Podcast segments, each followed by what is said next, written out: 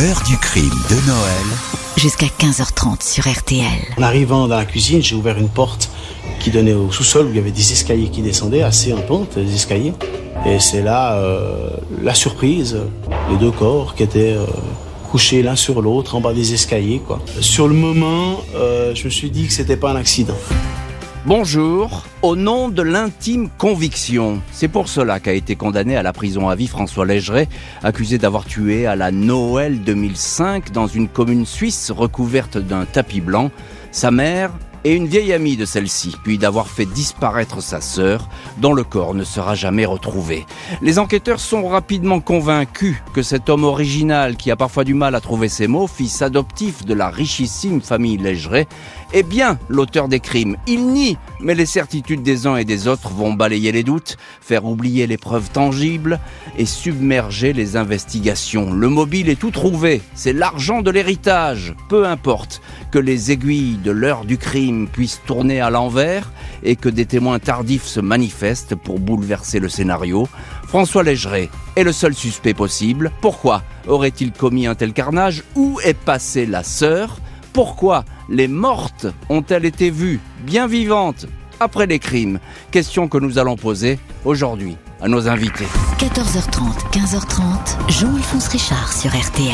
L'heure du crime de Noël. Dans l'heure du crime aujourd'hui, je vous raconte l'affaire François Légeret. Ce fils d'une très bonne famille suisse retient l'attention des enquêteurs peu après les fêtes de Noël et du jour de l'an 2006. Il pourrait être mêlé à un carnage perpétré dans la villa familiale, deux mortes et une disparue.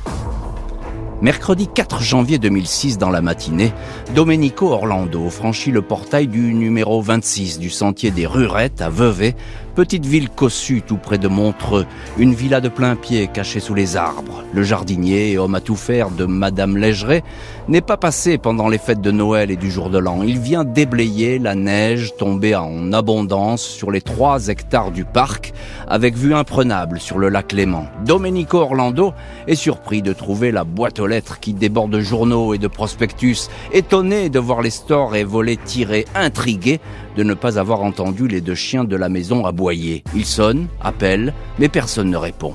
La société de sécurité est alertée, elle seule dispose d'un double des clés. Le jardinier et le vigile pénètrent dans la demeure plongée dans l'obscurité. Ils sont accueillis par un chien qui ne tient plus sur ses pattes. Il n'a pas mangé depuis plusieurs jours. Le deuxième chien est retrouvé mort de faim et de soif dans la chambre de la maîtresse de maison. Un épais silence règne derrière ses murs. Dans la cuisine, du pain rassis, sur une table, une corbeille de fruits pourris. Les deux hommes poussent toutes les portes jusqu'à celle qui conduit à la cave et à la chaufferie.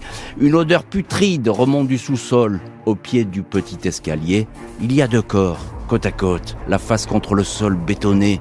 Deux vieilles dames en chemise de nuit, mortes comme si elles avaient dégringolé ensemble l'escalier. Il s'agit de Ruth Légeret, 81 ans, la propriétaire, et de Marina Studer, 80 ans, une amie invitée à Vevey pour les fêtes de fin d'année.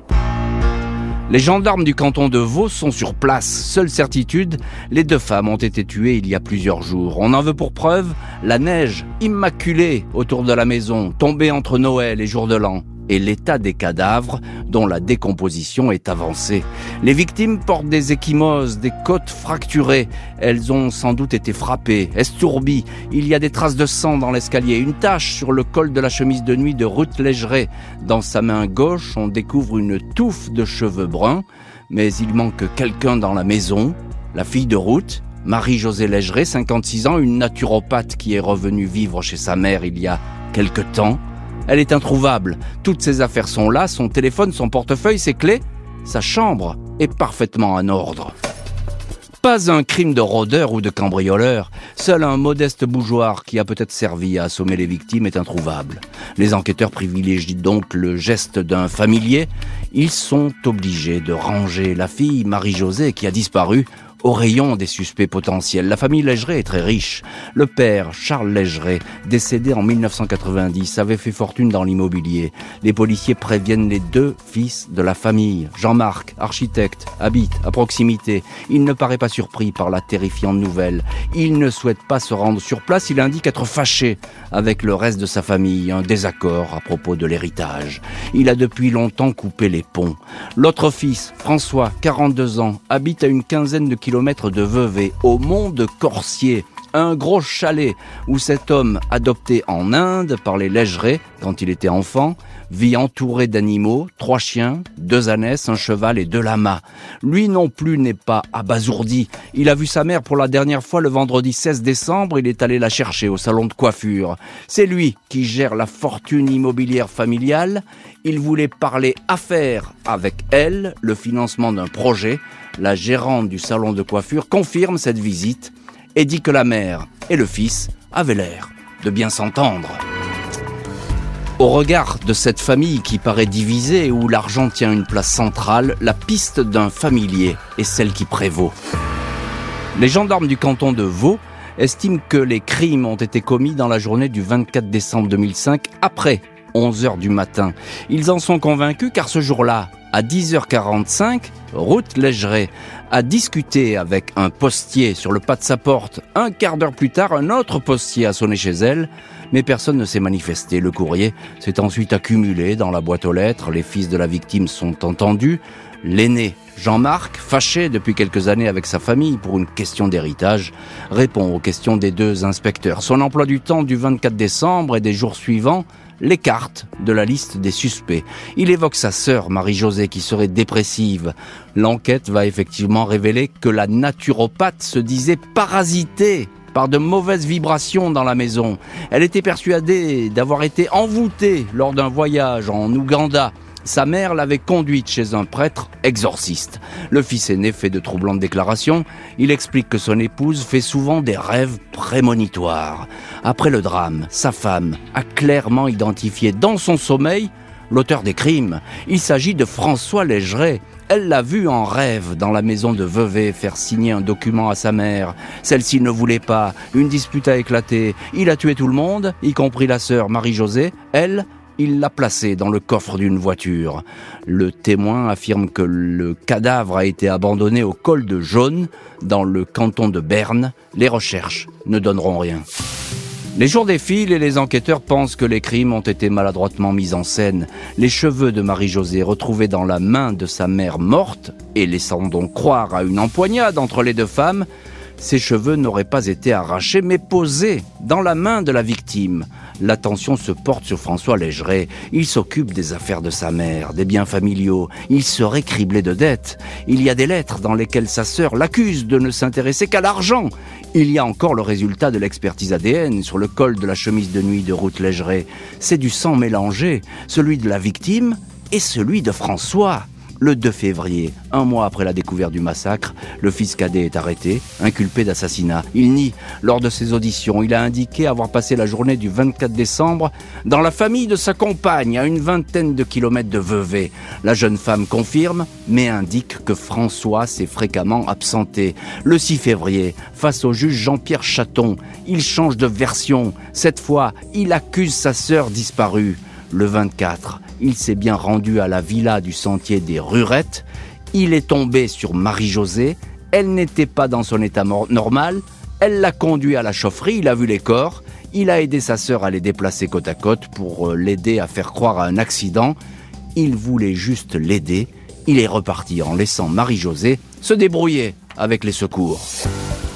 Pour le juge, François Légeret, variant dans ses explications, n'est pas crédible. François Légeret répond qu'il aimait sa mère.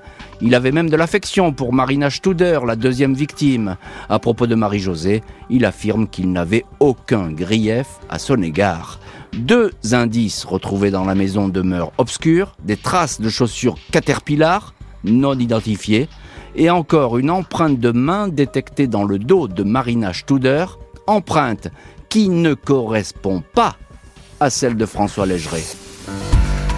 Le suspect dénonce un dossier vide, mais on ne l'entend pas. Il va donc être jugé.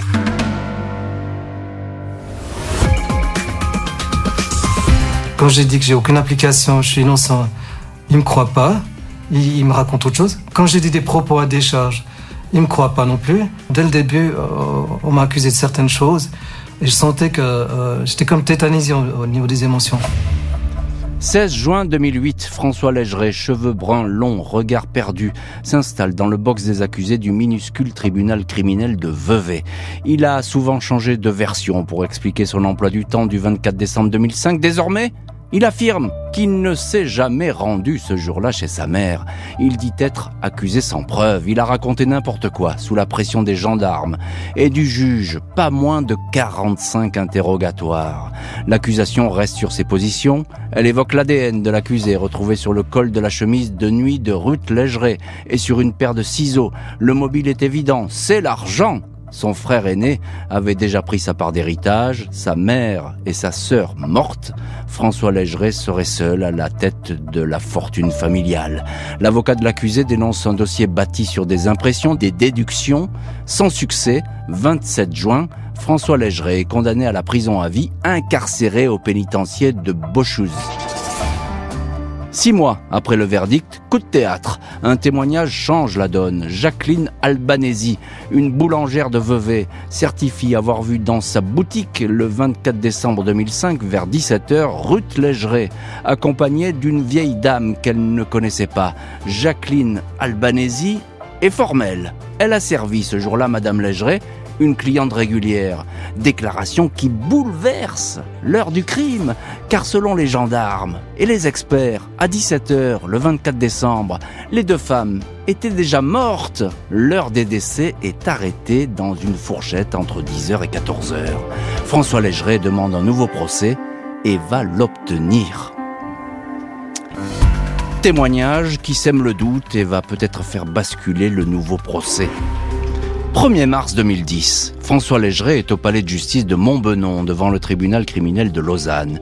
Salle comble car tout peut basculer. Au deuxième jour d'audience, la nouvelle témoin capitale, la boulangère de Vevey, Jacqueline Albanesi, répète ses déclarations le 24 décembre 2005. Autour de 17h, elle certifie avoir servi dans sa boutique Ruth Légeret et une femme qui pourrait être sa fille, Marie-Josée Légeret. J'en suis sûr à 200%, s'exclame-t-elle à la barre du tribunal. Le procureur général Éric Cotier remet en cause les souvenirs de la boulangère.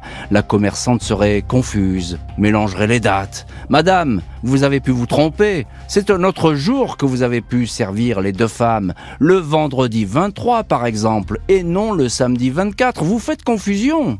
Le 18 mars, le tribunal criminel juge peu crédible le témoignage de la boulangère. Celle-ci, jusqu'à sa mort, assènera ses certitudes. François Légeret est à nouveau condamné à la prison à vie. 2018, dix ans après ce deuxième verdict, une habitante de Vevey, Gisèle Egli, 92 ans, affirme à son tour avoir croisé les deux femmes vers 17h10, 17h15 le 24 décembre 2005. Elle les décrit marchant bras dessus, bras dessous dans le parc de la cour du Chantre. Il faisait déjà nuit, mais elle a reconnu Ruth Légeret qu'elle connaissait bien. Elle ignore qui était l'autre femme, elle les a saluées. Les deux femmes marchaient en direction du parking. Gisèle Egli dit qu'elle n'a jamais témoigné jusque-là. Sur les conseils de ses proches, elle veut désormais que les choses soient claires. Témoignage précis, circonstancié, mais qui n'entraînera pas une nouvelle révision. Le condamné reste en prison, il ne va dès lors jamais cesser de remuer ciel et terre pour être rejugé. François Légeret, 58 ans, écroué dans un pénitencier suisse, a multiplié les recours pour que son cas soit révisé. En 2019, il avait demandé une enquête sur le procureur général Éric Cotier, le magistrat qui l'avait accablé. Dans un courrier adressé au Grand Conseil vaudois, il écrivait que Monsieur le procureur se devait être irréprochable, mais avait failli à son devoir. La justice suisse ne donnera pas suite à cette requête. 23 septembre 2021, François Légeret avait à nouveau demandé que son procès soit révisé au motif d'avoir été condamné sur la seule intime conviction de l'accusation. Demande à ce jour restée lettre morte. Jean-Alphonse Richard sur RTL, l'heure du crime de Noël.